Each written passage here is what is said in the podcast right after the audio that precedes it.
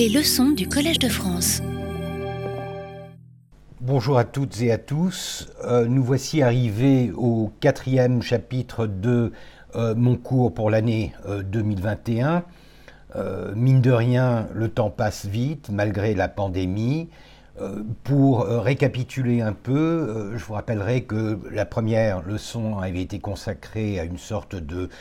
récapitulatif de ce que nous avions fait l'année passée. Et euh, j'avais présenté un peu les grandes lignes de ce que je me proposais de faire euh, cette année-ci. Ensuite, euh, j'avais commencé par ce que j'appelais la ruée vers l'Occident, et vous vous souviendrez que cette leçon était essentiellement consacrée à une lecture détaillée au plus près de, de l'édit des réformes, de l'édit de 1856, celui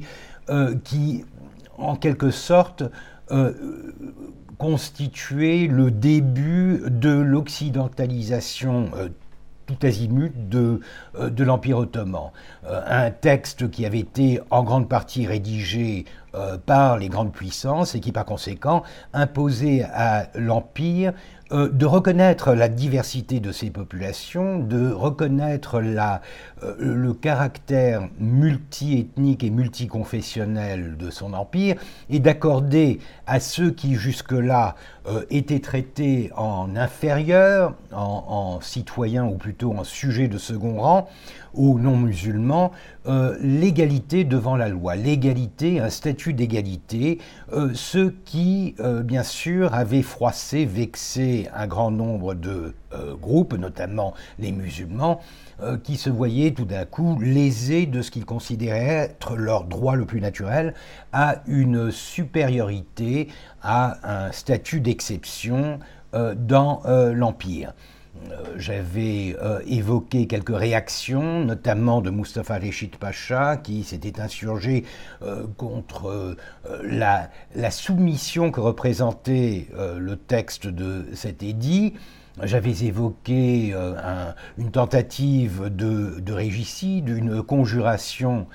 qui visait à éliminer le sultan Abdelmejid, jugé responsable de euh, de cet acte, euh, une conjuration qui, avait, euh, qui avait été avortée, et ensuite nous étions passés à ce que j'appelais l'enthousiasme et les euh, et euh, les, occasions euh, ratées. les années 1860, où j'expliquais que certains développements promettaient effectivement la modernité et le progrès à l'Empire.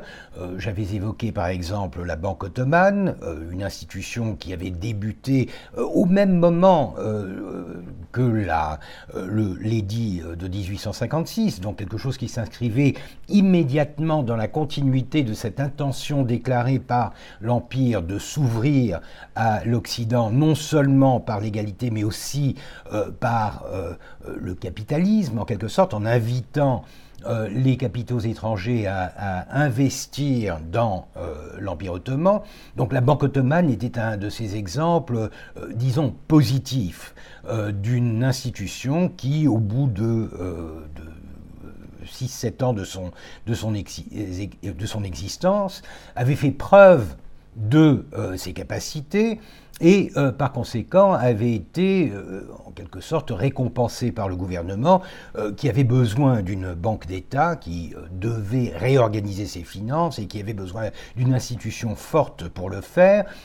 qui avait été donc récompensé par le statut de banque impériale. Donc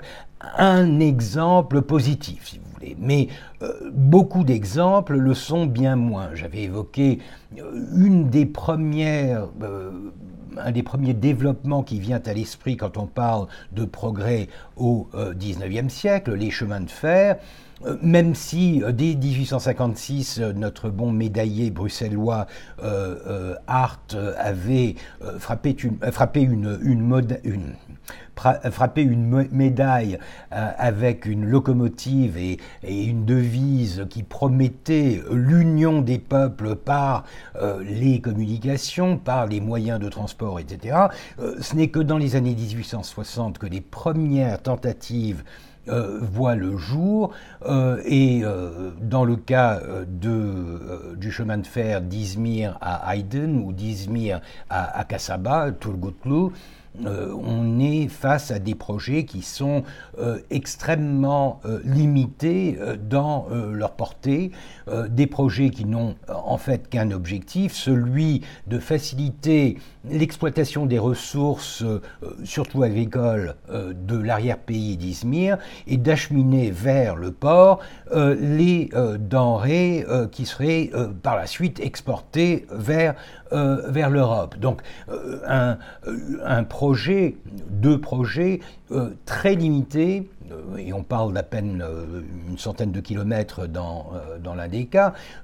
et des projets qui sont extrêmement ciblés puisqu'ils n'ont objectif, celui de servir euh, la commercialisation de euh, l'agriculture dans l'Empire ottoman, euh, sans jamais évoquer un véritable avantage qui découlerait pour la population de l'Empire, puisque ce qui est visé, c'est essentiellement les marchandises, le commerce et le développement du, capitalisme. Donc il y a dans les années 1860 un doux mélange entre des euh, des, des, entreprises, euh, des projets qui vont dans le sens de la continuité euh, des intentions marquées par l'édit des pardon, l'édit des réformes, mais aussi beaucoup d'échecs, c'est-à-dire des projets qui restent soit mornés, soit très éphémères, soit très limités, et qui par conséquent n'amènent pas à l'Empire ce que l'on pourrait escompter en matière de progrès de développement euh, économique, de développement social, culturel, euh, etc. Euh, j'avais aussi évoqué la question des, de, de, la pluralité. Comment gère-t-on la pluralité Une fois que l'on a fait cette promesse d'égalité en 1856, est-ce que vraiment on a les moyens d'appliquer ce principe et d'essayer euh, d'intégrer euh, les, euh, les non-musulmans dans le système ottoman, à la fois politique, culturel et, économique, sur un pied d'égalité. Alors, du point de vue de l'économie, et ça nous aurons l'occasion d'en reparler,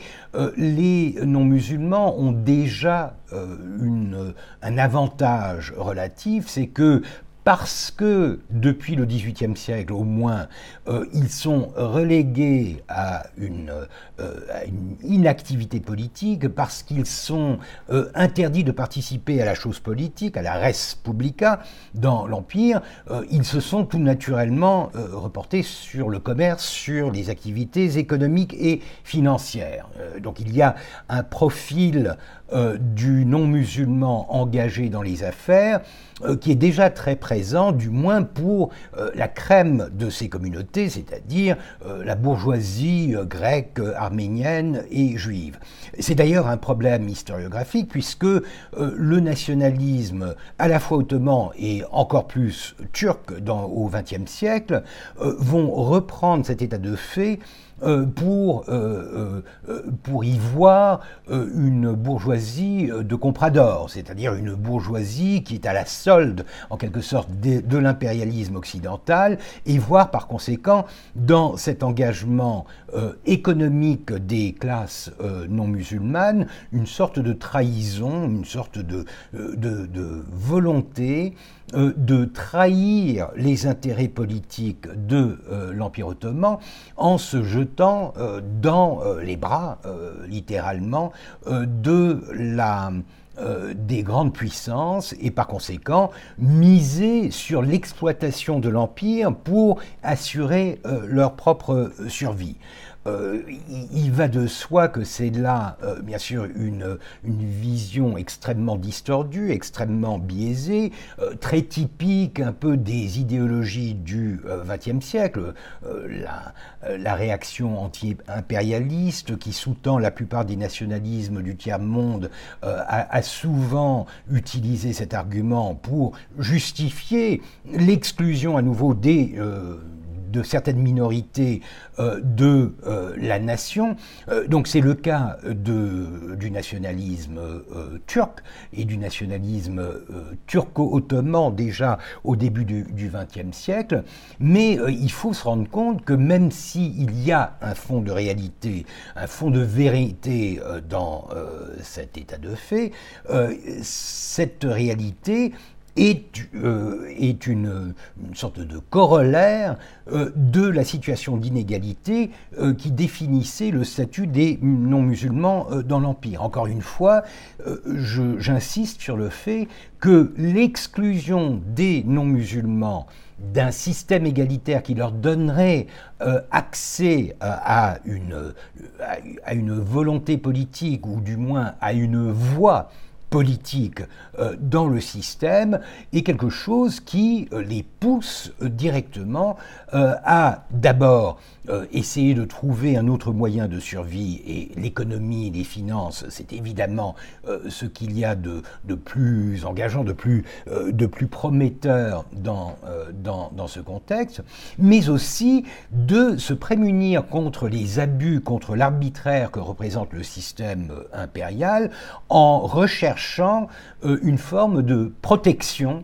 euh, des euh, grandes puissances. Les grandes puissances sont en train de monter en puissance, c'est le cas de le dire, et par conséquent, euh, leur zone d'influence commence à s'accroître, commence à s'approfondir dans l'Empire ottoman, et par conséquent, on voit l'émergence d'un système que l'on appelle celui de la protection, le, le, système des protégés, c'est-à-dire le droit qui est donné aux ambassades occidentales établies à Constantinople et, euh, et aux consuls de ces mêmes puissances dans les principales villes de province de euh, recruter au sein de la population locale euh, des gens qui sont en principe nécessaire à la gestion euh, des affaires de l'ambassade ou du consulat. Euh, c'est un peu comme ça que le système commence euh, déjà au, XVIIe siècle, et, il se développe au XVIIIe siècle, c'est ce que l'on appelle les barataires dans le, le, jargon français du XVIIIe siècle, c'est-à-dire des non-musulmans qui sont munis d'un berat, un berat étant un diplôme, une lettre patente, un document officielle de l'Empire qui reconnaît le fait que ces individus sont au service des diplomates ou des consuls euh, occidentaux et que, en tant que tels, euh, ils ont droit à une certaine euh, protection de ces ambassades, de ces consulats. ils, sont, ils sont exemptés, par exemple, de la capitation, de, cette, de cet impôt arbitraire et insultant que, que représente la, la, l'impôt euh, euh, payé par les adultes mâles de la population non musulmane, ils ont d'autres avantages qui les mettent un peu à l'écart de la masse des communautés dont ils sont issus. Euh, seulement, ce qui commence comme un avantage, comme un, euh, privilège accordé à un petit nombre d'individus qui sont généralement des droguements, c'est-à-dire des interprètes, ou euh, des, des comme on les appelle au XVIIIe siècle, c'est-à-dire des agents euh, qui euh, établissent les contacts et euh, les négociations entre les négociants occidentaux et les marchands locaux. Ce sont vraiment des intermédiaires qui jouissent de ce privilège et on en compte parfois quelques dizaines, mais ça ne va pas au-delà de, cela. Pourtant, euh, vers la fin du XVIIIe siècle, on voit que le système de la protection, c'est-à-dire la distribution de Berat, de ces, euh, de ces diplômes, de ces privilèges euh, par les ambassades occidentales, augmente énormément puisque les non-musulmans qui ont les moyens de s'acheter un, un, Berat, puisque on paye les ambassades pour ce privilège, euh, voit dans euh, cette, option un moyen très efficace de les mettre à l'abri de toutes sortes de, d'oppressions, de, toutes sortes de, de pressions, toutes sortes d'iniquités qui pourraient résulter du système très inégal dans lequel ils sont obligés d'évoluer. Et par conséquent, euh, c'est un peu l'État ottoman lui-même, en ne reconnaissant pas l'égalité, en ne donnant pas voix au chapitre à, ces non-musulmans, euh, qui les encourage en quelque sorte à chercher leur euh, protection ailleurs. Et pour cela, les ambassades disposent bien sûr de leur influence, qui va croissant au XVIIIe siècle, et au XIXe siècle, on, on parle désormais des grandes puissances qui euh, sur euh, l'influence que ces, euh, ces, ambassades peuvent exercer sur le gouvernement ottoman. donc les ambassades disposent de leur influence, mais elles disposent aussi de ce que l'on appelle les capitulations. Alors les capitulations, c'est un système qui a déjà été créé au, XVe, XVIe siècle, quelque chose qui euh, est, apparu comme une sorte de solution, entre guillemets, innocente, euh, utilisée par les Ottomans afin de donner un, un statut euh, euh, juridique euh, à des étrangers, parce que le problème de la charia, c'est que la charia n'a pas de jus gentium, de droit des gens, c'est-à-dire d'une législation qui permette de gérer les affaires de résidents euh, étrangers euh, dans euh, la communauté musulmane. Les étrangers, quand ils sont non musulmans, sont nécessairement compris dans cette catégorie des harbis, c'est-à-dire de ceux contre qui on est tenu de faire la guerre. Tout au plus peut-on leur accorder, encore une fois selon la charia, ce qu'on appelle un aman, c'est-à-dire un pardon ou un laissez-passer, c'est-à-dire un document temporaire, une protection temporaire qui leur permet individuellement et parfois collectivement de résider en terre d'islam euh, sans être inquiétés. Or, les Ottomans, euh, dès le XVe siècle, euh, sont conscients de la nécessité qu'il y a de gérer euh, la présence, de reconnaître et de gérer la présence de marchands, surtout étrangers, mais aussi de, voyageurs, de pèlerins, de, de, religieux étrangers résidant dans l'Empire ottoman. Et plutôt que de développer, plutôt que de donner des amans, donc des pardons individuels, ils ont la bonne idée de développer à partir de ce principe-là euh, ce qu'on appelle les euh, capitulations, c'est-à-dire un, traité, euh, pas vraiment un traité bilatéral, puisque c'est quelque chose qui est octroyé par le sultan et, par conséquent qui n'est signé que par lui et non par les représentants d'une puissance étrangère. Donc un, un, traité qui est octroyé par le sultan et qui donne à tous les sujets d'un prince, d'un euh, roi, d'une nation, le droit euh, de, s'installer euh, dans l'Empire ottoman et de jouir de certains privilèges qui lui permettent de commercer et de, circuler, de vivre plus ou moins facilement en, en, terre d'islam. Au début, c'est donc une, solution pratique à un problème euh, très concret, mais au fur et à mesure que la puissance, l'influence diplomatique, militaire, politique des euh, nations européennes euh, croît, euh, augmente, euh, les, euh, les capitulations vont devenir non plus quelque chose qui est octroyé avec magnanimité par le sultan, mais quelque chose qui est demandé, exigé du sultan, et qui par conséquent va devoir, va, le forcer à reconnaître toutes sortes de privilèges à ceux qui sont inclus dans la notion de euh, capitulation. Euh, et par conséquent, au XVIIIe siècle déjà, euh, les capitulations de 1740 qui sont octroyées à la France sont les dernières capitulations pour une bonne et simple raison, c'est que contrairement à la tradition ottomane qui voulait que les capitulations soient renouvelées à chaque règne, Les capitulations de 1740 sont octroyées par le sultan Mahmoud Ier, à, cette époque-là, par le sultan Mahmoud Ier en son nom et au nom de tous ses successeurs. Ça devient en quelque sorte un privilège permanent euh, et euh, c'est pourquoi les capitulations ne seront plus jamais renouvelées euh, et elles auront atteint en quelque sorte la perfection d'une sorte de traité de protection des,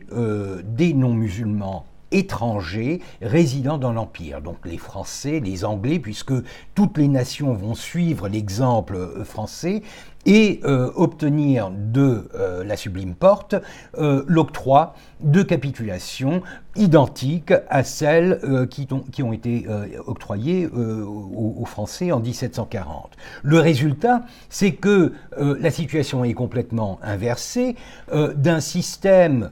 qui voulait en quelque sorte intégrer ou permettre aux euh, étrangers de s'intégrer jusqu'à un certain euh, euh, niveau sans tomber dans la servitude ou dans la soumission qui caractérisait les non-musulmans du Cruz, les non-musulmans sujets de l'Empire. on est passé à un système où l'Empire ottoman doit reconnaître l'extraterritorialité, l'impunité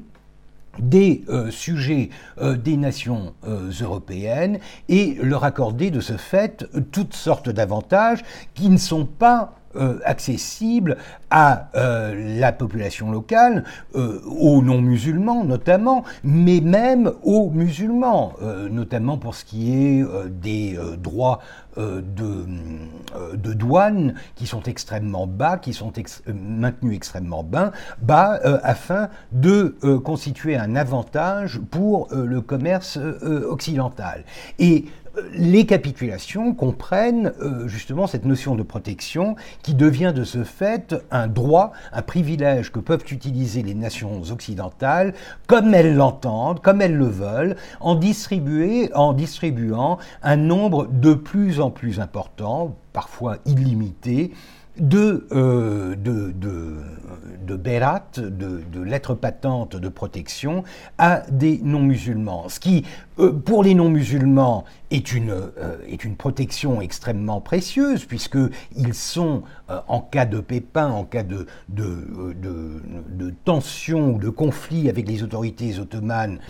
ils sont protégés par euh, les consulats et par euh, les ambassades, et en plus, ils peuvent prétendre à certains des privilèges économiques et commerciaux euh, que, qui sont compris dans les, dans les clauses de décapitulation. Donc, au XIXe siècle, les non-musulmans, mais je parle vraiment de la crème des non-musulmans, ceux qui ont les moyens de s'associer ainsi au commerce et à, à la politique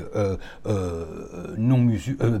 étrangères euh, dans l'Empire ottoman euh, peuvent bénéficier d'un statut d'exception qui les rend pratiquement intouchables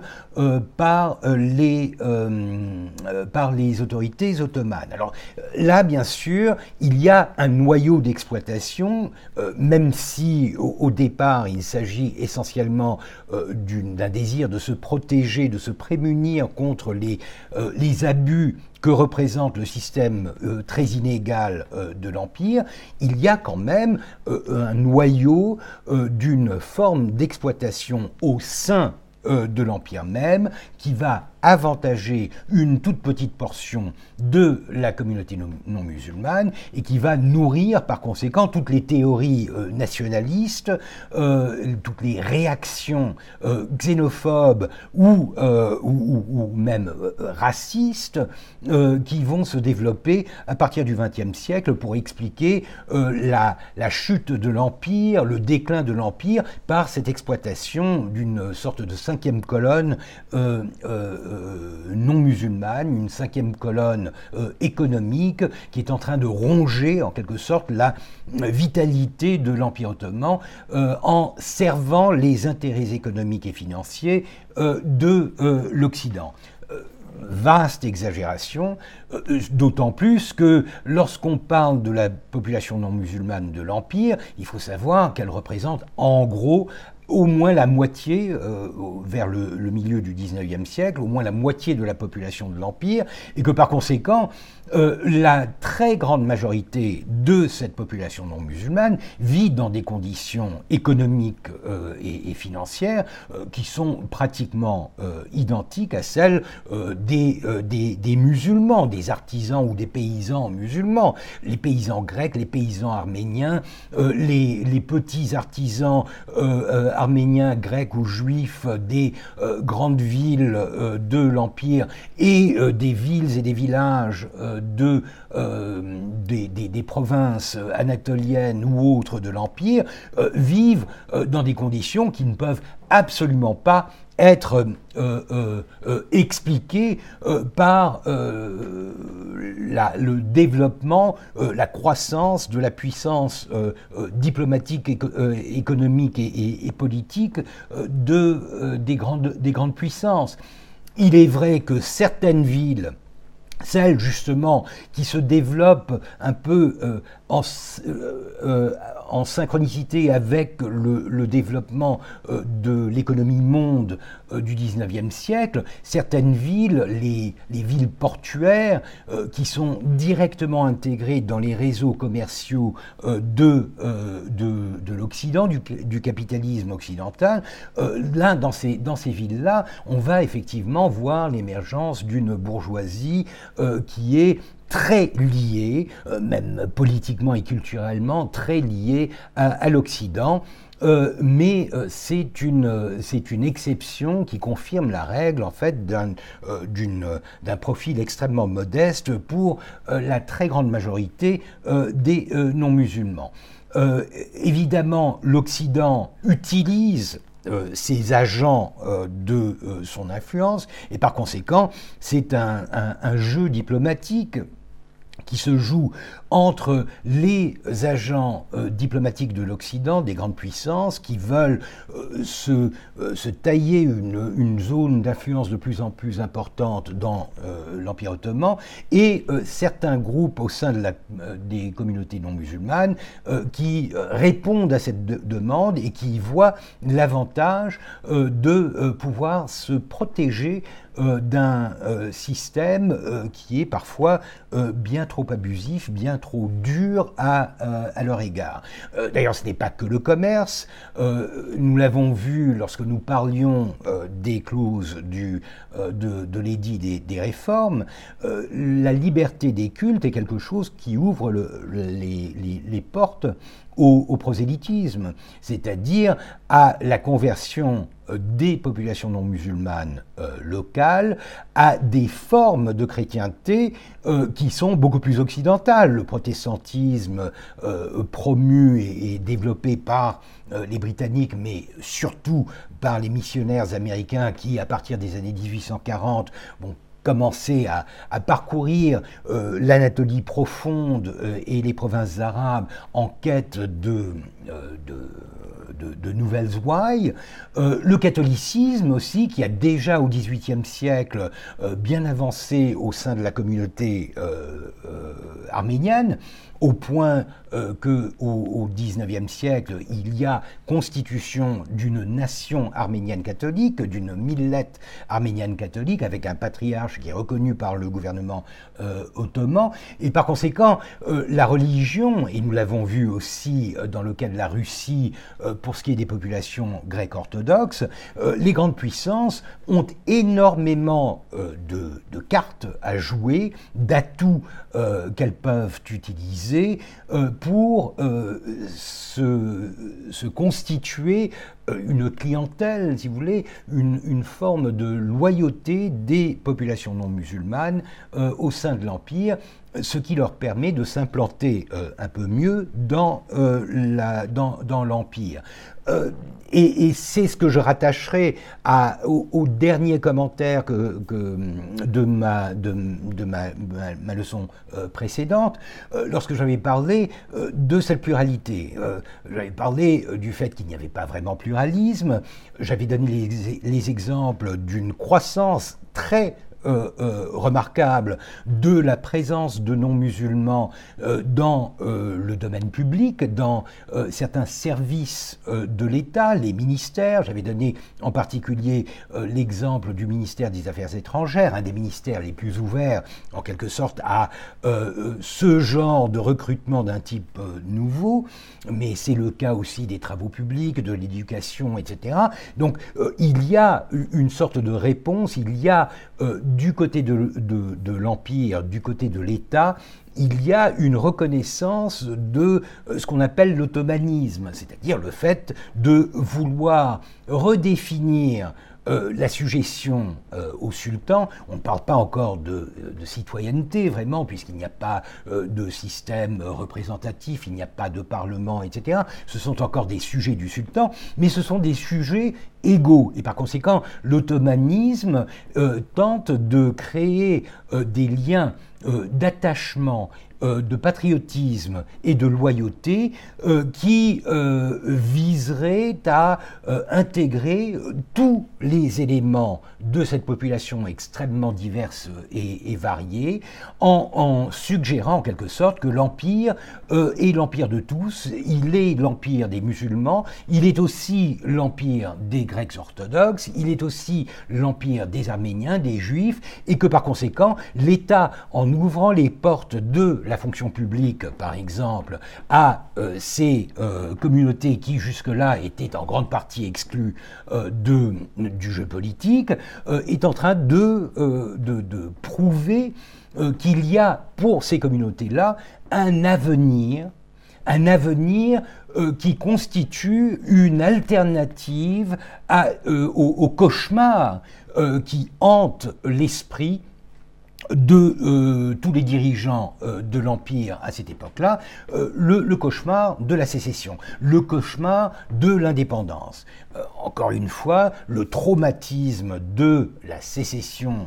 de la Grèce, le traumatisme de la guerre d'indépendance de Grèce est encore assez, euh, assez euh, vif dans, dans, les esprits. on s'en souvient et on a, pour s'en souvenir, la présence de cette nouvelle nation, ce, nouveau,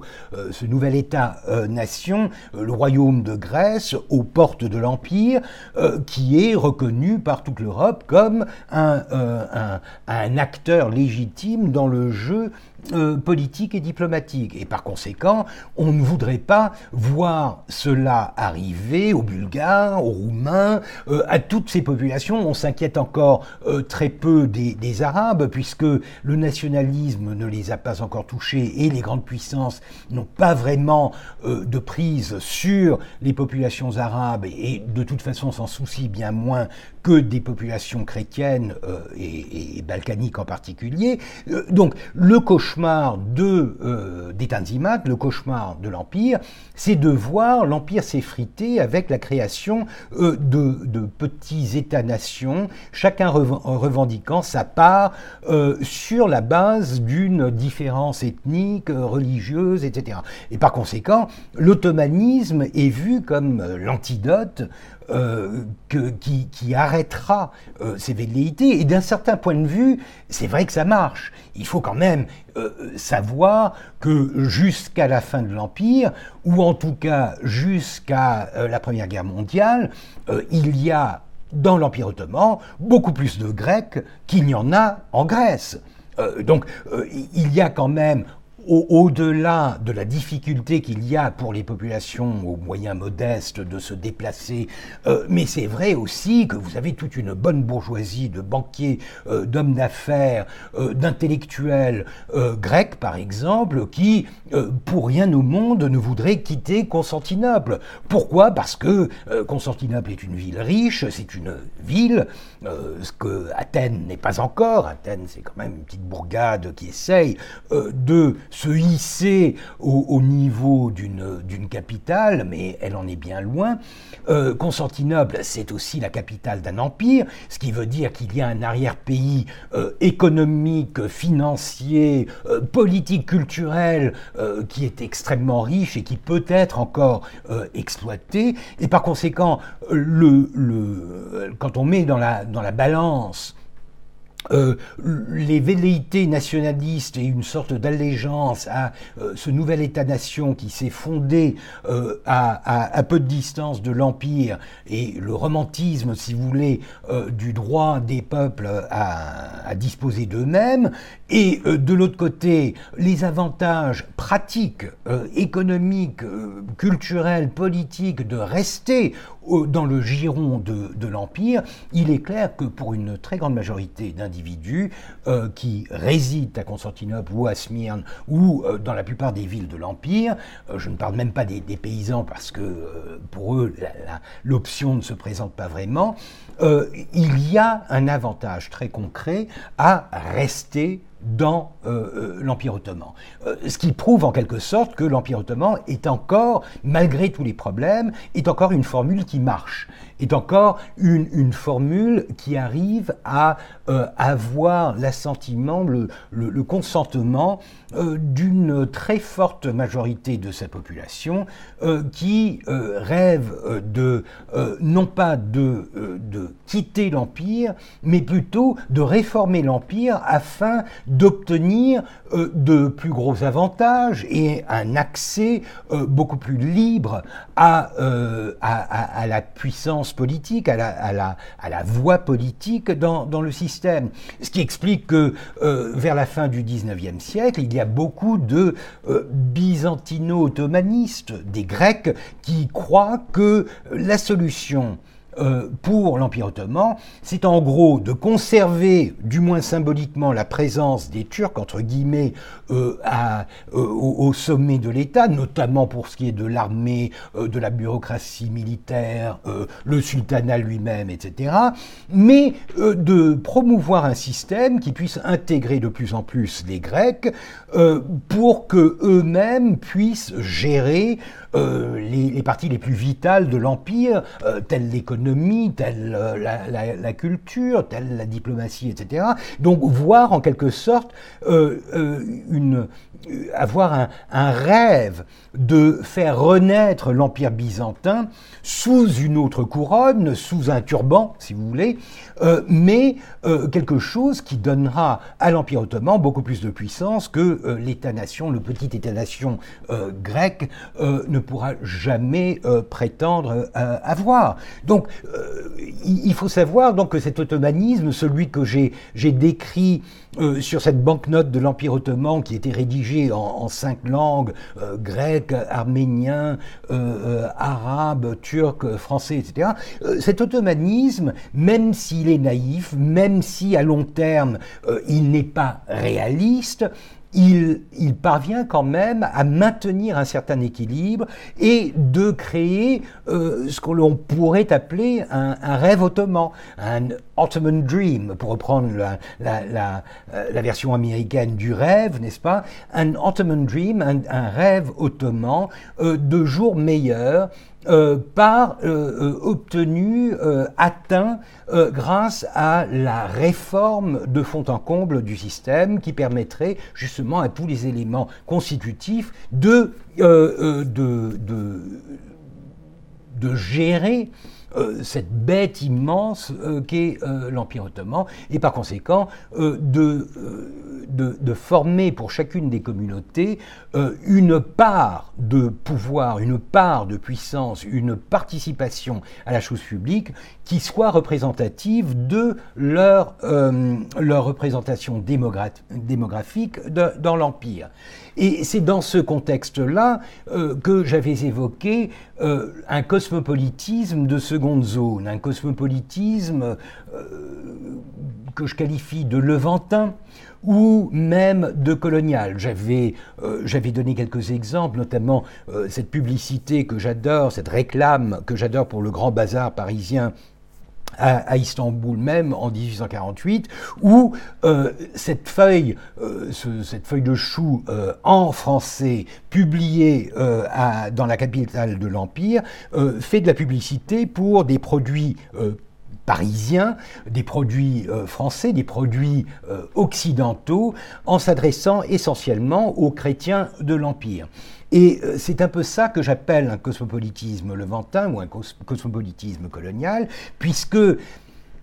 ce cosmopolitisme, il dépend essentiellement de normes et de, valeurs et, de modèles civilisationnels qui sont extérieurs à l'Empire. Je pense que cette distinction est importante, puisque le cosmopolitisme, alors je mets de côté le cosmopolitisme des Lumières, qui, euh, qui concerne plutôt euh, les individus, euh, les individus qui sont cosmopolites. Je suis cosmopolite, je suis un citoyen du monde. C'est un peu le, rêve des, des, des, Lumières. Mais le cosmopolitisme dont je, je parle, c'est un cosmopolitisme appliqué à une communauté, à une ville, voire même un pays qui trouverait un avantage à la mixité, au mélange, au-delà de la simple coexistence, puisque, encore une fois, l'Empire ottoman a toujours été pluriel, il a toujours été formé de communautés qui coexistaient, mais qui essayaient autant possible de ne pas se frotter les unes aux autres. Et, c'est un principe très sain, euh, notamment dans un contexte pré-moderne, euh, pré-industriel. Il est clair que moins il y a de friction, moins il y a de contact euh, entre les communautés, moins il y a de risques de, de, tensions, voire même de conflits. Alors, l'Europe nous en a fourni l'exemple extrême en pratiquant l'expulsion de ceux qui ne participaient pas euh, au, profil jugé euh, propre euh, au royaume, l'expulsion des juifs ou des, des d'Espagne, l'expulsion des protestants de France après la révocation de l'édit de Nantes, et puis bien sûr il y a euh, la préservation de certaines communautés, mais euh, euh, l'emprisonnement en quelque sorte, l'exclusion à l'intérieur même de la communauté, c'est le ghetto tel qu'il a été appliqué notamment dans les villes italiennes pendant la période moderne. la, la, formule occidentale, elle est très dure. donc il ne faut pas se méprendre. Si la France et le reste de l'Europe au XIXe siècle se sont mis à euh, l'égalité, euh, c'est uniquement parce que, uniquement, euh, j'exagère un peu, mais c'est essentiellement, c'est surtout parce que pendant les siècles précédents, il y avait eu une sorte de nettoyage de la population de l'Empire qui avait été forcée à, euh, à s'homogénéiser, généralement par la, par la religion. Et par conséquent, une fois que vous avez au XVIIIe siècle une population française qui est en grande partie homogène, euh, non pas par la langue encore, mais en tout cas par la religion, etc., et que vous avez un qui pourrait euh, déjà euh, se prétendre euh, roi des Français, la Révolution amène à cette situation d'homogénéité un principe d'égalité qui vise essentiellement les droits politiques de gens qui sont déjà jugés faire partie de la nation. Euh, donc il n'y a pas de, problème concernant euh, euh, l'identité religieuse, etc., des, individus vivant dans, le, royaume de, France. Et par conséquent, le principe de l'égalité, de l'intégration des masses dans euh, la politique, par la représentation, par le vote, par euh, toutes sortes de processus euh, politiques, est quelque chose qui se fait relativement facilement au XIXe siècle, puisqu'il y a déjà une assiette homogène sur laquelle asseoir ces transformations. Et euh, je soulignerai aussi, euh, lorsqu'on parle euh, de l'édit des réformes, l'ironie qu'il y a de voir que les grandes puissances, notamment la France et la Grande-Bretagne, sont en train d'imposer aux Ottomans la reconnaissance de l'égalité de tous leurs sujets à un moment où ces deux grandes puissances sont en train de se constituer en empires coloniaux où le principe même, c'est que les populations coloniale, les populations vivant en dehors de la métropole où tout le jeu de l'égalité se joue, où la représentation politique devient de plus en plus, plus importante, tous ces sujets-là sont complètement démunis des droits dont jouissent les citoyens de la, métropole. Et par conséquent, euh, la, la, France ou la Grande-Bretagne, en tant que puissance coloniale, sont loin de répondre aux principes qu'elles veulent imposer à l'Empire ottoman un, Arménien ou le, Bédouin euh, euh, arabe euh, du fin fond des déserts de la Syrie ou de l'Irak sont en principe, après 1856, beaucoup plus égaux euh, que euh, euh, les, les, populations algériennes ou indiennes, dans le cas de la Grande-Bretagne, ne le sont à la, même, à la même période. Rappelons quand même que ce n'est qu'en 1870 que la loi Crémieux donnera et uniquement aux juifs d'Algérie la possibilité de devenir euh, citoyens euh, français. Donc il y a là un double jeu, un double standard qui est quand même assez, euh, assez flagrant et assez, assez frustrant quand on voit un peu la manière dont la, politique internationale se mêle de, la, de la, situation au, au, sein de l'Empire. Donc vous avez là une situation de pluralité qui, sur le papier, euh, débouche sur la reconnaissance de l'égalité, mais en fait, cette, euh, cette, mixité, elle reste extrêmement limitée, notamment dans les couches moyennes, et ce n'est vraiment qu'aux deux extrémités que l'on peut parler dans l'Empire ottoman euh, d'une forme de cosmopolitisme. La culture ottomane du palais, par exemple, que ce soit la cuisine, la musique, on peut penser à toutes sortes de d'art et de, de raffinement euh, que l'on associe avec la vie du palais,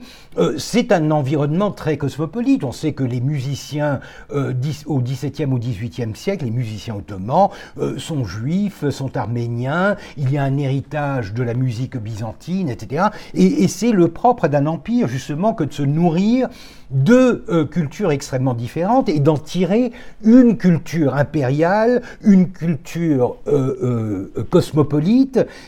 qui est cosmopolite du simple fait d'être différente de chacun des éléments constitutifs de cette, de cette culture. Donc ce n'est plus de la juxtaposition ou de l'appropriation de telle ou telle culture, c'est un doux mélange. Et à partir du moment où vous parlez d'un tout qui est différent des éléments constitutifs, vous avez quelque chose de différent. Et là, je peux parler de cosmopolitisme. Euh, j'en parlerai aussi au, au bas de l'échelle, c'est-à-dire dans le bas monde des bouges, des, ports euh, de, l'Empire, euh, dans, euh, dans ce, monde où l'on parle ce qu'on appelle la lingua franca, que Jocelyne Darclia a, très bien étudié, qui est un sabir euh, constitué d'un peu de français, un peu de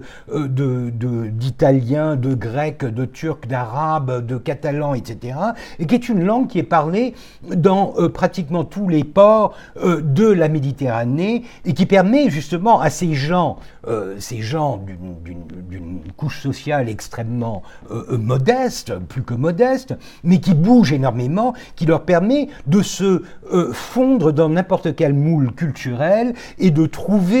un, euh, des, âmes frères et une culture euh, sœur euh, dans des contrées extrêmement différentes, ce qui encore une fois, est une forme de cosmopolitisme. Euh, c'est au milieu, si vous voulez, les classes, les, classes moyennes. Euh, pour la période prémoderne, c'est difficile de parler vraiment de classe moyenne, mais le bon bourgeois de Constantinople, qu'il soit grec, arménien ou musulman, euh, n'a pas ce genre de besoin, il n'a pas vraiment besoin de pratiquer une autre langue, il ne va pas se nourrir d'une musique exotique, etc. Il va pratiquer plutôt sa propre culture et par conséquent s'isoler sans se ghettoiser, s'isoler de, de mélange, et ça, bien sûr, le, signe le plus, fort de ce refus au, mélange, c'est le fait qu'on ne se marie pas entre, entre communautés. On ne prend pas sa femme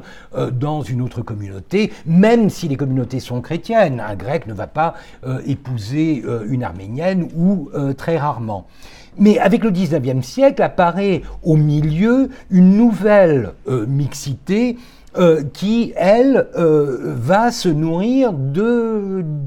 d'Occident, d'occidentalisation, de normes et de valeurs occidentales, et euh, comme langue du, du, français. Et ça, c'est un cosmopolitisme qui se distingue des cosmopolitismes antérieurs, des cosmopolitismes de, de la période moderne, en, en, ce que les références ne sont pas locales, on ne va pas emprunter à telle ou telle culture, telle ou telle langue locale, non, on va importer, on va s'approprier, on va essayer de s'acculturer en quelque sorte dans la modernité, et cette modernité, elle est essentiellement française. Et c'est pour ça, euh, si je vous montre par exemple une annonce parue euh, dans le Levant euh, Times, par exemple dans les années 1850, si je me trompe, une institutrice diplômée de grande expérience enseignant à fond l'anglais, le français, l'allemand, avec un S s'il vous plaît, et l'italien, désire se replacer ou donner des leçons et euh, la, la, euh, la publicité, euh, la, petite annonce suivante, en anglais, An Armenian who speaks and writes English, French, Greek and Turkish and is a good bookkeeper wishes for employment as a clerk, assistant in shop or interpreter. Donc, une jeune femme arménienne qui parle l'anglais, qui parle le français, le grec et le turc, elle parle certainement l'arménien, mais elle n'en parle même pas l'un parce que, apparemment, ce n'est pas un argument de vente, ce n'est pas quelque chose qui va la faire recruter par euh, ses, euh, euh, ses, patrons en, puissance. elle, fait de la comptabilité, elle veut être employée. Alors c'est un, un nouveau profil, ce sont des gens qui sont extrêmement fluides dans ces langues, tant locales que internationales et qui par conséquent vont se recycler dans la modernité et c'est ça que j'appelle un, cosmopolitisme de seconde zone, un cosmopolitisme levantin, un cosmopolitisme euh, euh, euh, colonial en quelque sorte, puisque la référence fondamentale, c'est la modernité. Et c'est une modernité que l'on va chercher en Occident, à Paris, à Londres, à Berlin, etc. Et par conséquent, on ne se nourrit plus de euh, la culture locale, si ce n'est pour servir d'interprète à euh, des, euh, des, marchands, des commerçants occidentaux qui voudraient pénétrer le, le marché local et qui pour cela ont besoin des talents linguistiques de Jean Ducru. Mais l'objectif premier, c'est de devenir, entre guillemets, blanc, de devenir occidental. Et si c'est quelque chose qui caractérise essentiellement les non-musulmans, c'est vrai aussi au fur et à mesure des musulmans. C'est-à-dire que le musulman moderne, le turc moderne, qui est euh, éduqué euh, à, l'école impériale de médecine ou qui fait ses classes à l'école militaire, euh, il va apprendre le français, il va apprendre la géographie, la géologie par des documents en français, il va lire les, les, les, feuilles de chou locales qui sont publiées en français, et par conséquent, lui aussi va commencer à s'acculturer dans cet Occident et va devenir un peu, lui aussi, cosmopolite, mais cosmopolite à la manière euh, euh, d'un sujet presque colonial euh, de cette culture occidentale. certains se,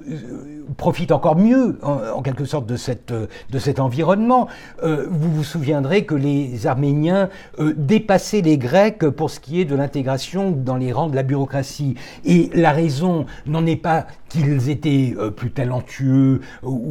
mais c'est surtout qu'ils étaient entre guillemets plus turc. C'est-à-dire que pour un, Arménien euh, euh, moyen, le turc est une langue qui est pratiquée euh, couramment. Et par conséquent, avec l'adjonction des langues étrangères, ça les rend encore, plus, encore plus familiers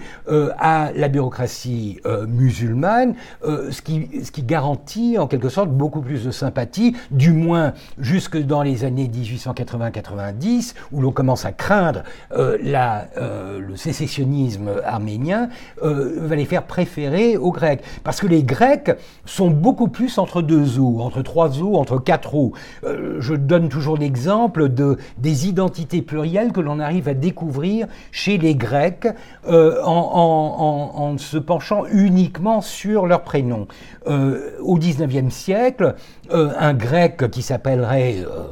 très orthodoxement Stéphanos, et il y en a, y y en a beaucoup, euh, Stéphanos euh, Moussoulous, Stéphanos euh, Aristarchi, etc. Il, va s'appeler Stéphanos chez lui, à la maison, dans sa communauté. pour les Ottomans, il sera appelé, et ça c'est une, une, une, une, tradition ottomane typique, il va être appelé Stéphanaki ou Istéphanaki. Et le Haki, c'est un diminutif grec qui est appliqué par les euh, musulmans pour euh, pour, euh, pour, réduire un peu quand même le, prestige d'individus. Donc c'est le petit Stéphane, c'est le petit, le petit Stéphanos qu'on en, turc, euh, on l'appellera en turc le, petit Stéphanos. Seulement, ce même Stéphanos ou Stéphanaki, euh, il va aussi, lorsqu'il sera en contact avec les Britanniques, et ça arrive souvent, beaucoup euh, d'ailleurs s'expatrient et vivent en, Occident, il va devenir très facilement Stephen, puisque c'est le même nom. Et en, français, Étienne, Étienne Moussous. Donc vous voyez à quel point ces identités deviennent malléables et par conséquent, elles arrivent à répondre à tous les cas de figure et à s'intégrer dans ce cosmopolitisme où, encore une fois, la dominante est essentiellement occidentale. Euh, la ville change aussi. La ville s'urbanise, elle devient de plus en plus moderne. Il suffit de regarder deux images. C'est assez difficile de trouver des images euh, avant-après euh, pour cette période-là. Mais là, vous avez deux images qui représentent présente la même euh, montée de Yüksek Kaldırım entre Galata et le quartier occidental de Pera qui existe encore aujourd'hui, euh, et vous la voyez à gauche dans les années 1830-40, vous la voyez à droite vers la fin du siècle, et on voit que le, le, tissu urbain euh, n'a pas vraiment énormément changé. C'est un peu plus haut dans la, dans la rue qu'on va euh, voir euh, l'apparition des premiers immeubles de rapport, les immeubles d'appartements, etc. Mais elle a changé dans son tissu humain et son tissu culturel. le côté, entre guillemets, oriental à gauche disparaît à droite. Bien sûr, vous avez encore des traces de l'Orient. Lorsqu'on les cherche, on les trouve toujours, les caractères arabes, etc. Mais plus que les caractères arabes, ce qui est frappant, c'est de voir qu'il y a à la fois de l'arabe, du, euh, enfin, du turc avec des, euh, des caractères arabes, du, français, euh, du grec, de l'arménien. on voit ce cosmopolitisme conjugué avec une sorte de euh, de, de, vision urbaine qui rappelle de plus en plus les villes méditerranéennes. On pourrait être à Naples, à Marseille, euh, dans les, les, quartiers un peu plus modestes de, de, Marseille. On pourrait aussi être à, Alger ou à, à, Beyrouth. On est en train de s'uniformiser dans, cette, dans ce cosmopolitisme levantin euh, qui est si,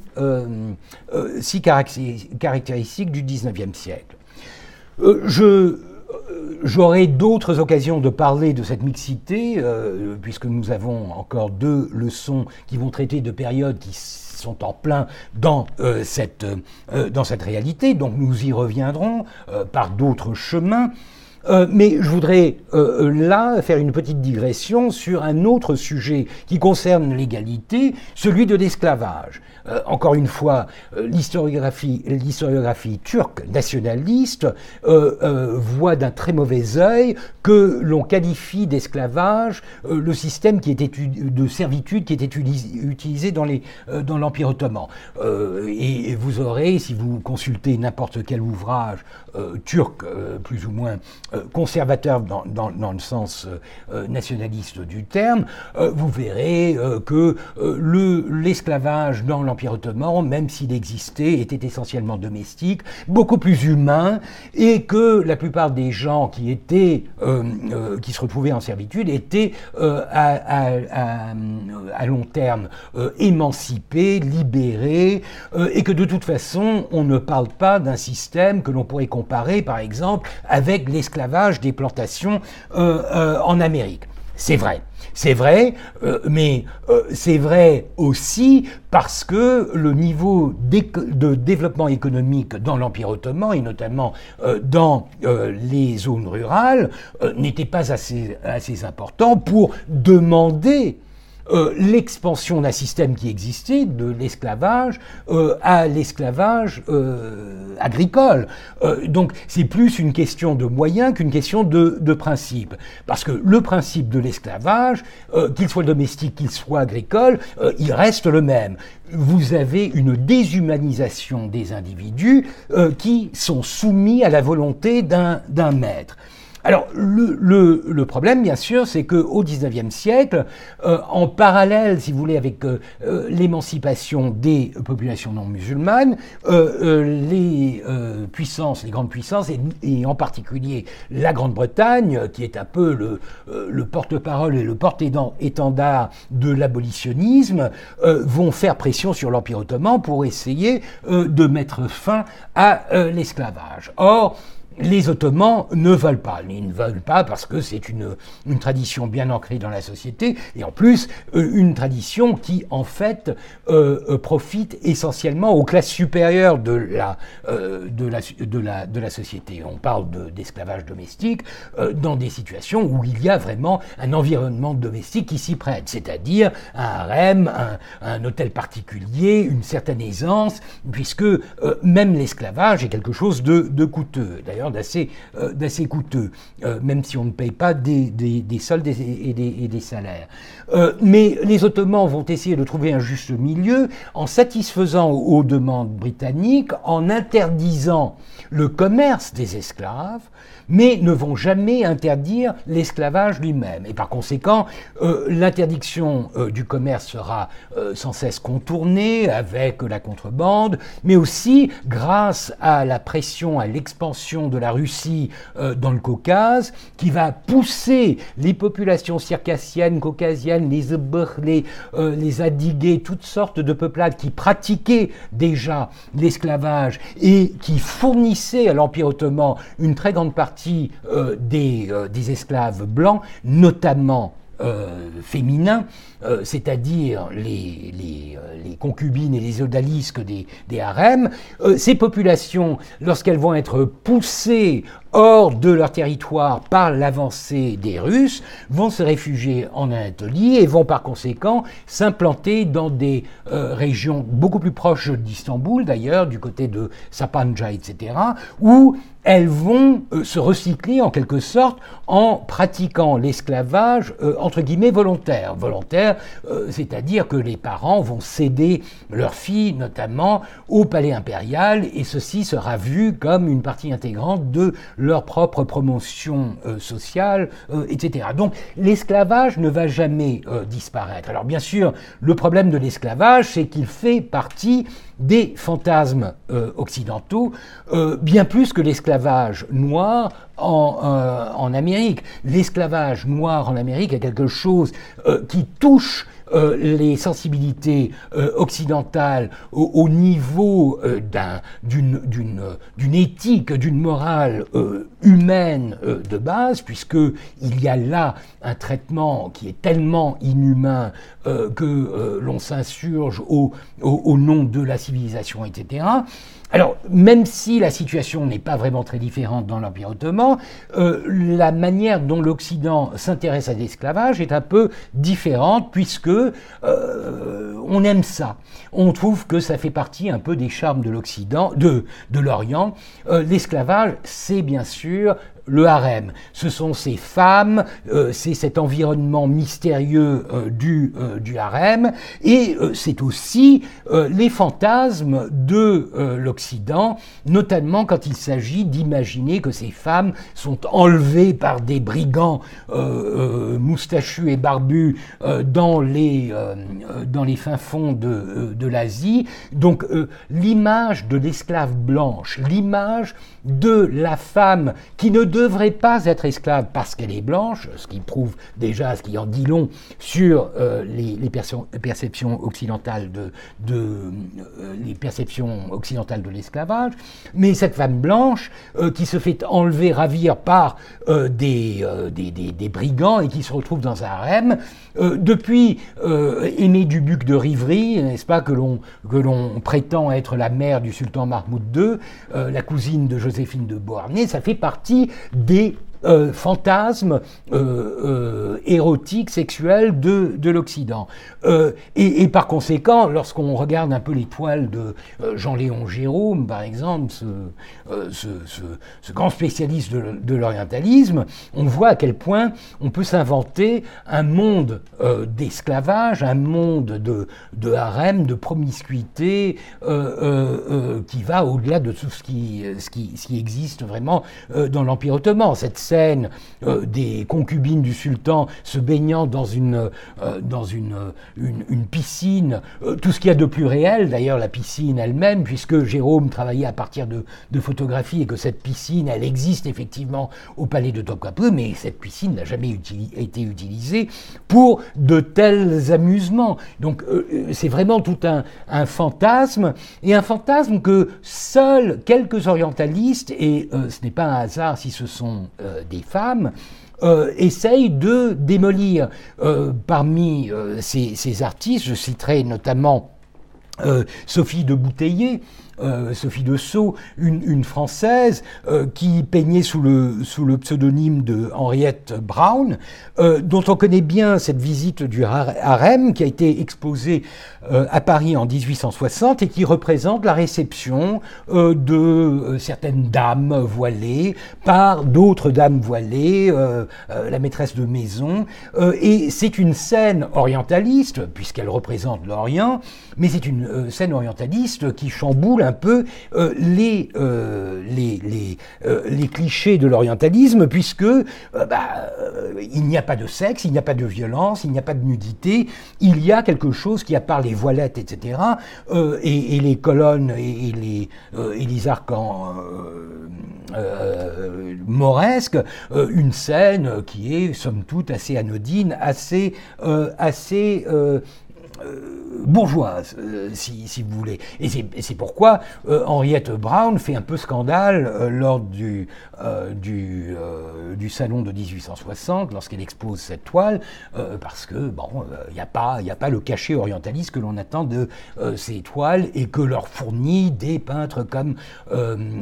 Boulanger ou, ou surtout Jérôme. Et d'ailleurs, la réalité de l'Empire, elle est beaucoup plus proche de ce que représente euh, Henriette Brown. Euh, si l'on voit euh, les photos de certaines princesses de l'époque, deux des filles par exemple d'Abdul Mejid, à gauche Refia Sultan et à droite Fatma Sultan, ah bah, ces femmes sont quand même assez loin de représenter les clichés que l'on a en tête de, l'orientalisme. Le problème bien sûr c'est qu'elles restent confinées dans le contexte du harem, c'est-à-dire qu'elles doivent jouer à la grande dame parisienne, puisqu'elles s'habillent à la mode de, Paris, et à, coups de millions. Euh, d'ailleurs, une des raisons euh, pour lesquelles euh, Abdul-Mejid perd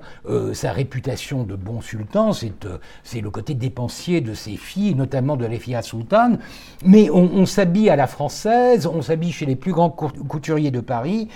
mais on n'a que le harem pour, se pavaner dans cette, dans cette dernière mode de, de Paris. donc c'est assez touchant, mais si vous voulez, les harems, le harem impérial est en train de se créer un petit Paris local, un, petit Occident local, parce que ces femmes ne peuvent pas pratiquer euh, l'espace public, elles ne peuvent pas euh, se, euh, se, rendre en, ville, elles ne peuvent même pas aller à l'opéra ou au, théâtre, et par conséquent, tout ce qui euh, appartient à cette modernité que tout le monde euh, euh, veut, désire, va être recréé dans, dans l'univers intime du, du harem. On aura des petits orchestres de concubines, enfin d'odalisques, de, d'esclaves de, qui vont jouer les plus grands airs de, de Verdi. On va, on va organiser des petits ballets, on va, on va se faire ces petits défilés de mode. Donc on essaye autant que possible de participer à cette modernité, même si on n'a pas la possibilité de le faire en public. Et le, règne euh, d'Abdul-Mejid est un peu caractérisé par euh, ce dilemme. On est très occidentalisé, mais on n'a pas vraiment les moyens de sa politique. Il y a des limites et bien sûr, il y a une certaine opposition. D'ailleurs, lorsque Abdul-Mejid meurt en 1861, et il meurt euh, à l'âge de... il est né en 23, ça lui fait à peine 30 que je dise pas de bêtises, 33, 33 ans. Il est très jeune et il meurt lui aussi, euh, bah, comme son père, euh, d'excès d'alcool, etc. Il a toujours été très malingre, très maladif. Euh, donc il, ne survit pas à, à une vie d'excès, à une vie assez, assez malsaine. Il est remplacé par son frère Abdulaziz.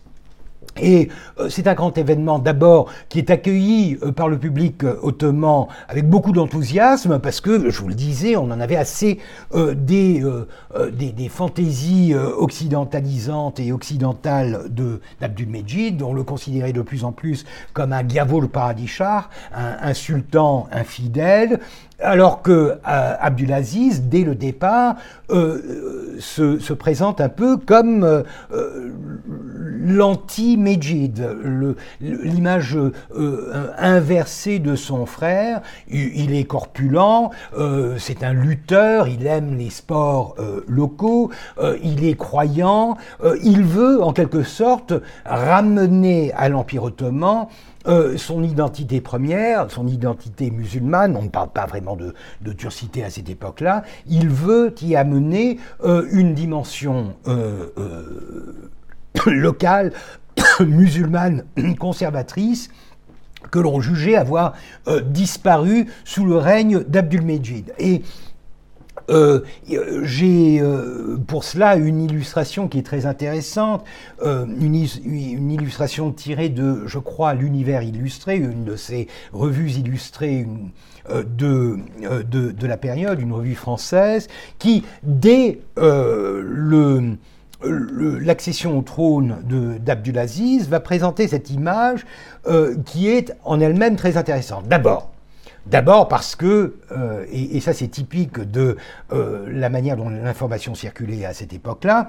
euh, le, sultan, le nouveau sultan, euh, est beau comme un as, il est beau comme tout, euh, et, il est, il est très svelte, alors que nous savons qu'il était beaucoup plus fort, beaucoup plus corpulent. Cela s'explique tout simplement par le fait que une semaine à peine a passé depuis son accession au trône, et par conséquent, les journaux illustrés à Paris ne disposent pas encore de, de véritables illustrations du, du sultan. Donc on va essayer de, de, de tracer un portrait générique euh, du, sultan en s'inspirant de euh, son frère décédé. Après tout, si son frère, euh, ils vont se, ressembler, n'est-ce pas? Mais ce qui est beaucoup plus intéressant, c'est la scène qui est représentée. Vous voyez peut-être la légende, Abdulaziz refusant l'esclave qui, suivant la coutume, lui est présenté par la sultane mère à l'occasion de son avènement au trône. Alors, il y a tout un, programme derrière cette, euh, euh, légende. Euh, d'abord, il y a de l'orientalisme, alors ne serait-ce que bon, le petit fantasme, encore une fois, de l'esclave qui est présenté, dont on fait cadeau au, au souverain. Mais le sous-texte, c'est qu'on est encore convaincu que l'Empire ottoman est en train de s'occidentaliser à toute vitesse et que par conséquent, le sultan à cette époque-là, n'ayant qu'une femme, il est en fait monogame. Ce qui est faux. Ce qui est faux. Euh, c'est vrai qu'Aziz a un profil un peu différent. Par exemple, c'est le premier sultan à avoir eu un fils alors qu'il était encore prince. Et ça, c'est euh, une grâce qui lui a été faite par son, par son frère, puisque la tradition ottomane veut que les princes n'aient pas d'enfants et surtout pas de fils tant qu'ils ne sont pas sur le trône, ce qui limite un peu euh, la capacité de la, dynastie à se régénérer, etc. Mais c'est un principe de base. On ne veut pas de constitution de petites dynasties, de sous-dynasties. Et par conséquent, les sultans jusqu'à lui n'ont fait d'enfants, ou alors les enfants de ces sultans n'ont survécu qu'à partir de leur avènement au trône. Seule exception, le fils de... Euh, d'Abdulaziz va naître en 1857, donc quatre ans avant sa naissance. C'est vrai que sa naissance ne sera annoncée qu'en 61, une fois qu'il sera monté sur le trône, mais c'est quand même un signe d'émancipation qui n'échappe pas aux observateurs. Et surtout, bon, c'est encore un prince et il se trouve qu'il n'a encore qu'une femme. Et par conséquent, les observateurs occidentaux sont, euh, euh, euh, sont, sont, sûrs de voir là un signe d'une transformation de la dynastie vers, en gros, une monarchie occidentale, donc une monarchie un peu, plus, un peu plus humaine et surtout une monarchie qui va se défaire de cet art de l'Orient qu'est la polygamie et le harem. Et par conséquent, cette histoire qui est complètement inventée, est une sorte de, euh, de perche tendue au lectorat euh, euh, français pour leur donner une idée positive, bien sûr, de l'Empire ottoman qui se modernise. En fait, Aziz est un sultan qui adopte des attitudes très modernes sur certains points, notamment pour ce qui est de la promotion de ce jeune fils qui lui était né euh, quatre ans avant son intronisation. Il va faire quelque chose qui n'avait jamais été fait. Il va le euh, promouvoir, le lancer un peu dans le euh, dans l'espace public en le en lui en lui offrant des, des grades et des postes dans l'armée euh, à un âge très jeune. Là, on le voit, euh, l'incorporation de Youssouf Izzeddin, c'est le nom de ce jeune prince, fils du sultan dans la garde impériale turque le 23 juillet. Nous sommes en 1861. Il a 4 ans. D'ailleurs, il est dans les bras du généralissime, du Serasker. Euh, c'est quelque chose dont on connaît un exemple contemporain en France, euh, c'est Louis-Napoléon, le fils de Napoléon III, Loulou pour les intimes, qui, euh, depuis sa naissance, a été intégré un peu dans le cérémonial euh, impérial. ça fait partie un peu de cette modernité des nouvelles monarchies qui veulent se mettre à la page et qui, par, par conséquent, veulent promouvoir la visibilité, la présence, et les responsabilités des membres de la dynastie. Dans le cas de euh, d'Abdulaziz, ceci est doublé d'un autre désir, celui de circonvenir, de contourner la loi euh, en vigueur depuis le début du XVIIe siècle qui veut que la transmission, euh, la succession au trône ne se fasse pas de père en fils, mais de prince en prince, en prenant dans la population de princes existante, en prenant le plus âgé de tous les princes. C'est ce qui explique que lorsque Abdulmejid est mort en 61, ça n'est pas son fils, le jeune Mourad, qui avait euh, quand même 21 ans, euh, qui va, euh, qui va monter sur le trône, c'est son frère. Parce que c'est la loi de de l'âge, si vous voulez, et par conséquent, euh, euh, le droit d'aînesse qui fait que euh, le nouveau sultan sera le plus âgé des, des princes impériaux. Et le rêve de d'Abdulaziz, c'est en fait de se défaire de cette loi et de promouvoir à la manière des monarchies occidentales, et c'est pourquoi c'est un peu moderne, mais c'est aussi très humain, de ramener la, euh, la transmission du pouvoir, la succession de père en fils. Par conséquent, euh, ce n'est pas euh, tout, ce ne sont pas tous les princes qu'il met en exergue, c'est son fils. qui est encore un, un jeune bambin, qu'il va essayer de promouvoir en préparant en quelque sorte le terrain pour euh, un changement éventuel de la loi de succession. Et par conséquent, la presse euh, illustré euh, de, l'Empire, qui débute justement euh, sous le règne d'Abdul Aziz, va énormément utiliser des représentations. Alors les représentations ne sont pas très belles, on fait avec les moyens du bord, du bord mais du père et du fils ensemble pour habituer en quelque sorte le public à cette, à, cette éventualité d'une transmission de père en fils du pouvoir la photographie, encore une fois, quelque chose qui se développe énormément sous Abdulaziz. Abdulaziz aime se faire photographier, et on le voit ici avec les jambes bien écartées, trônant en quelque sorte dans un, studio de photographe, avec une pile de livres qui prouvent bien que c'est un grand lecteur, un, avis de lecteur, ce qui est bien sûr ce qui n'est pas vrai, mais ça fait partie un peu de la, euh, du rituel de la photographie. Et à droite, pensif, méditatif, romantique presque, euh, son fils qui a déjà 10-12 euh, ans là et qui pose dans un studio en se préparant en quelque sorte au grand rôle qui lui sera euh, euh, qui lui sera euh, promis. Et donc ça, c'est un changement essentiel dans la politique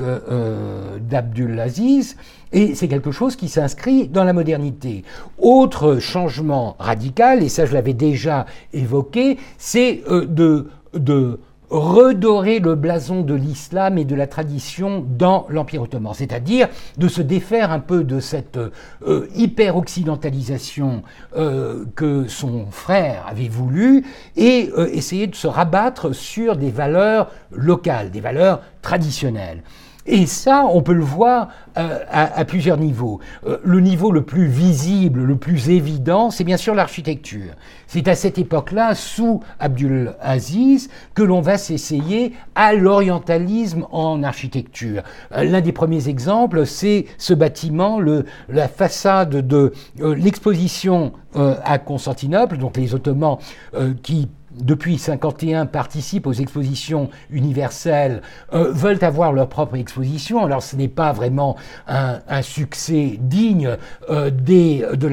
des, expositions universelles de Paris, de Londres, etc. Mais bon, c'est un petit, euh, une, tentative modeste de faire comme, comme en Europe, mais le bâtiment que l'on fait ériger pour l'occasion est un bâtiment mauresque. C'est un bâtiment mauresque, d'ailleurs bâti par un, euh, architecte euh, français qui s'appelle, euh, tenez-vous bien, Bourgeois. donc ça en dit un peu long sur, le, profil un peu intellectuel de cet effort, puisque ce qu'il fait, c'est en fait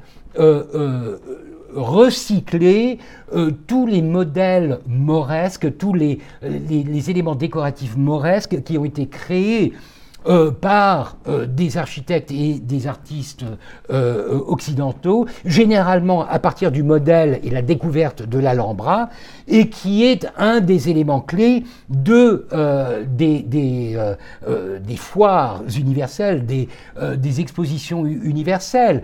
donc il y a une certaine euh, euh, synchronicité, disons, entre le désir de l'Empire ottoman de se mettre à la page de l'orientalisme euh, pour un objectif qui est somme toute similaire. Seulement le problème, c'est que ce style oriental,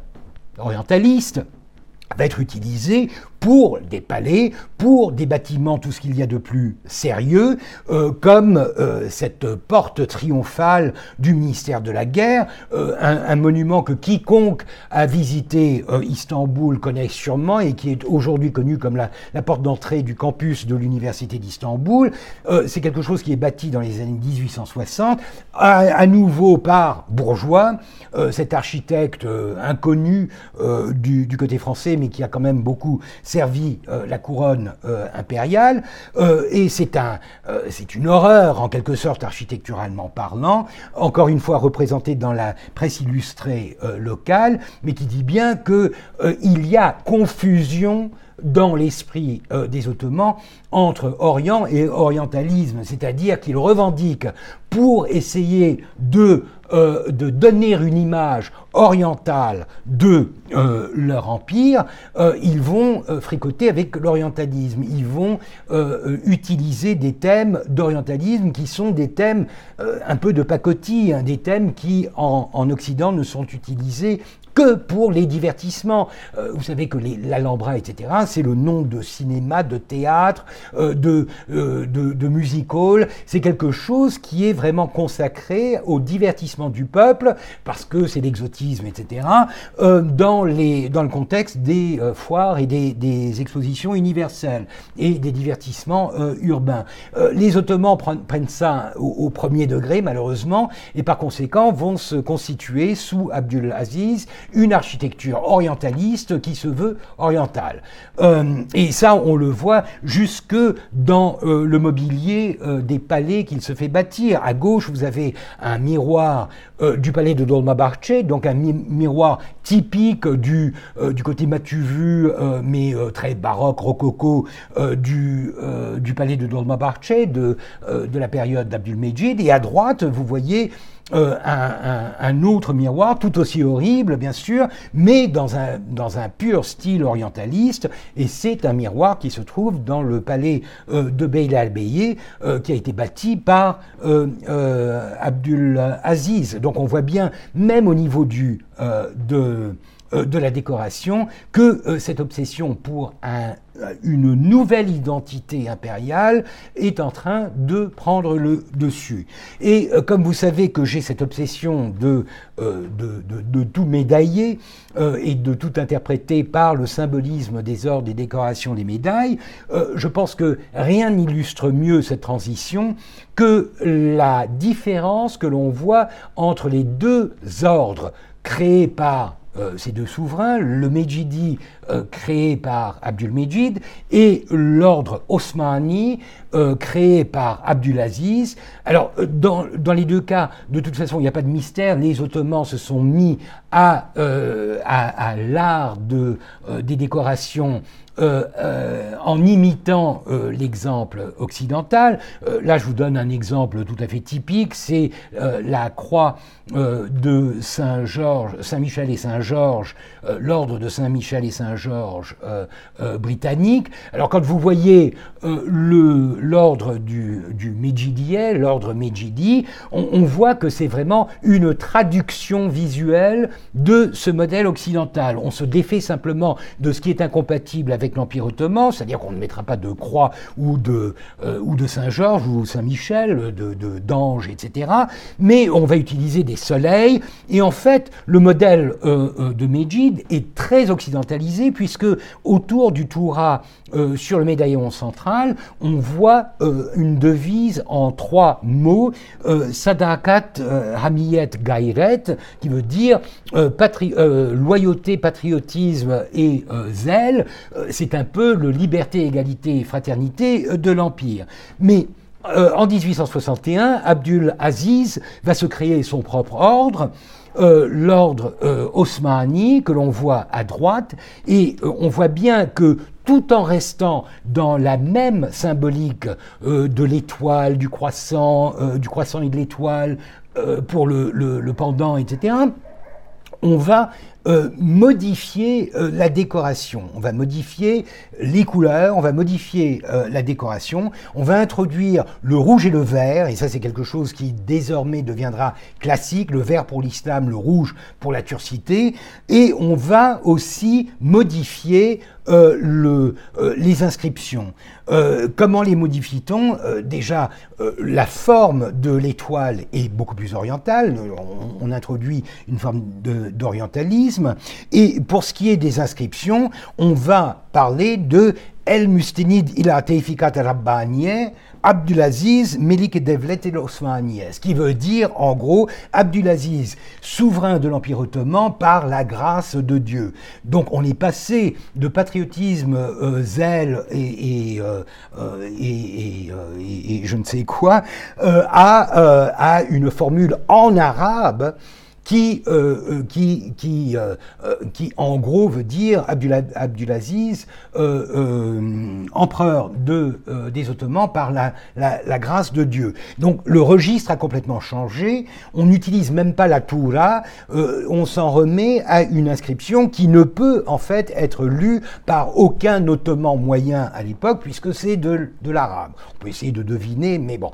Et au dos, au revers de cette même décoration, on va utiliser quelque chose qui est tout à fait nouveau. On va pratiquer le culte des ancêtres, c'est-à-dire on va remonter aux origines de l'Empire, ce qu'indique la date de 699 que l'on voit dans le petit cartouche rond, ovale. 699, c'est 1299, c'est la date présumée de la création de l'institution de l'Empire ottoman, et on va croiser deux bannières de janissaires et deux tambours de euh, janissaires. Donc on essaye en quelque sorte de symboliser non pas l'avenir ou la modernité, mais le passé et l'histoire. Ça, ça va être une caractéristique assez euh, forte du règne d'Abdulaziz, cette référence constante à la pérennité de l'Empire, aux ancêtres, aux euh, fondateurs de la dynastie, euh, quelque chose qui lui permet encore une fois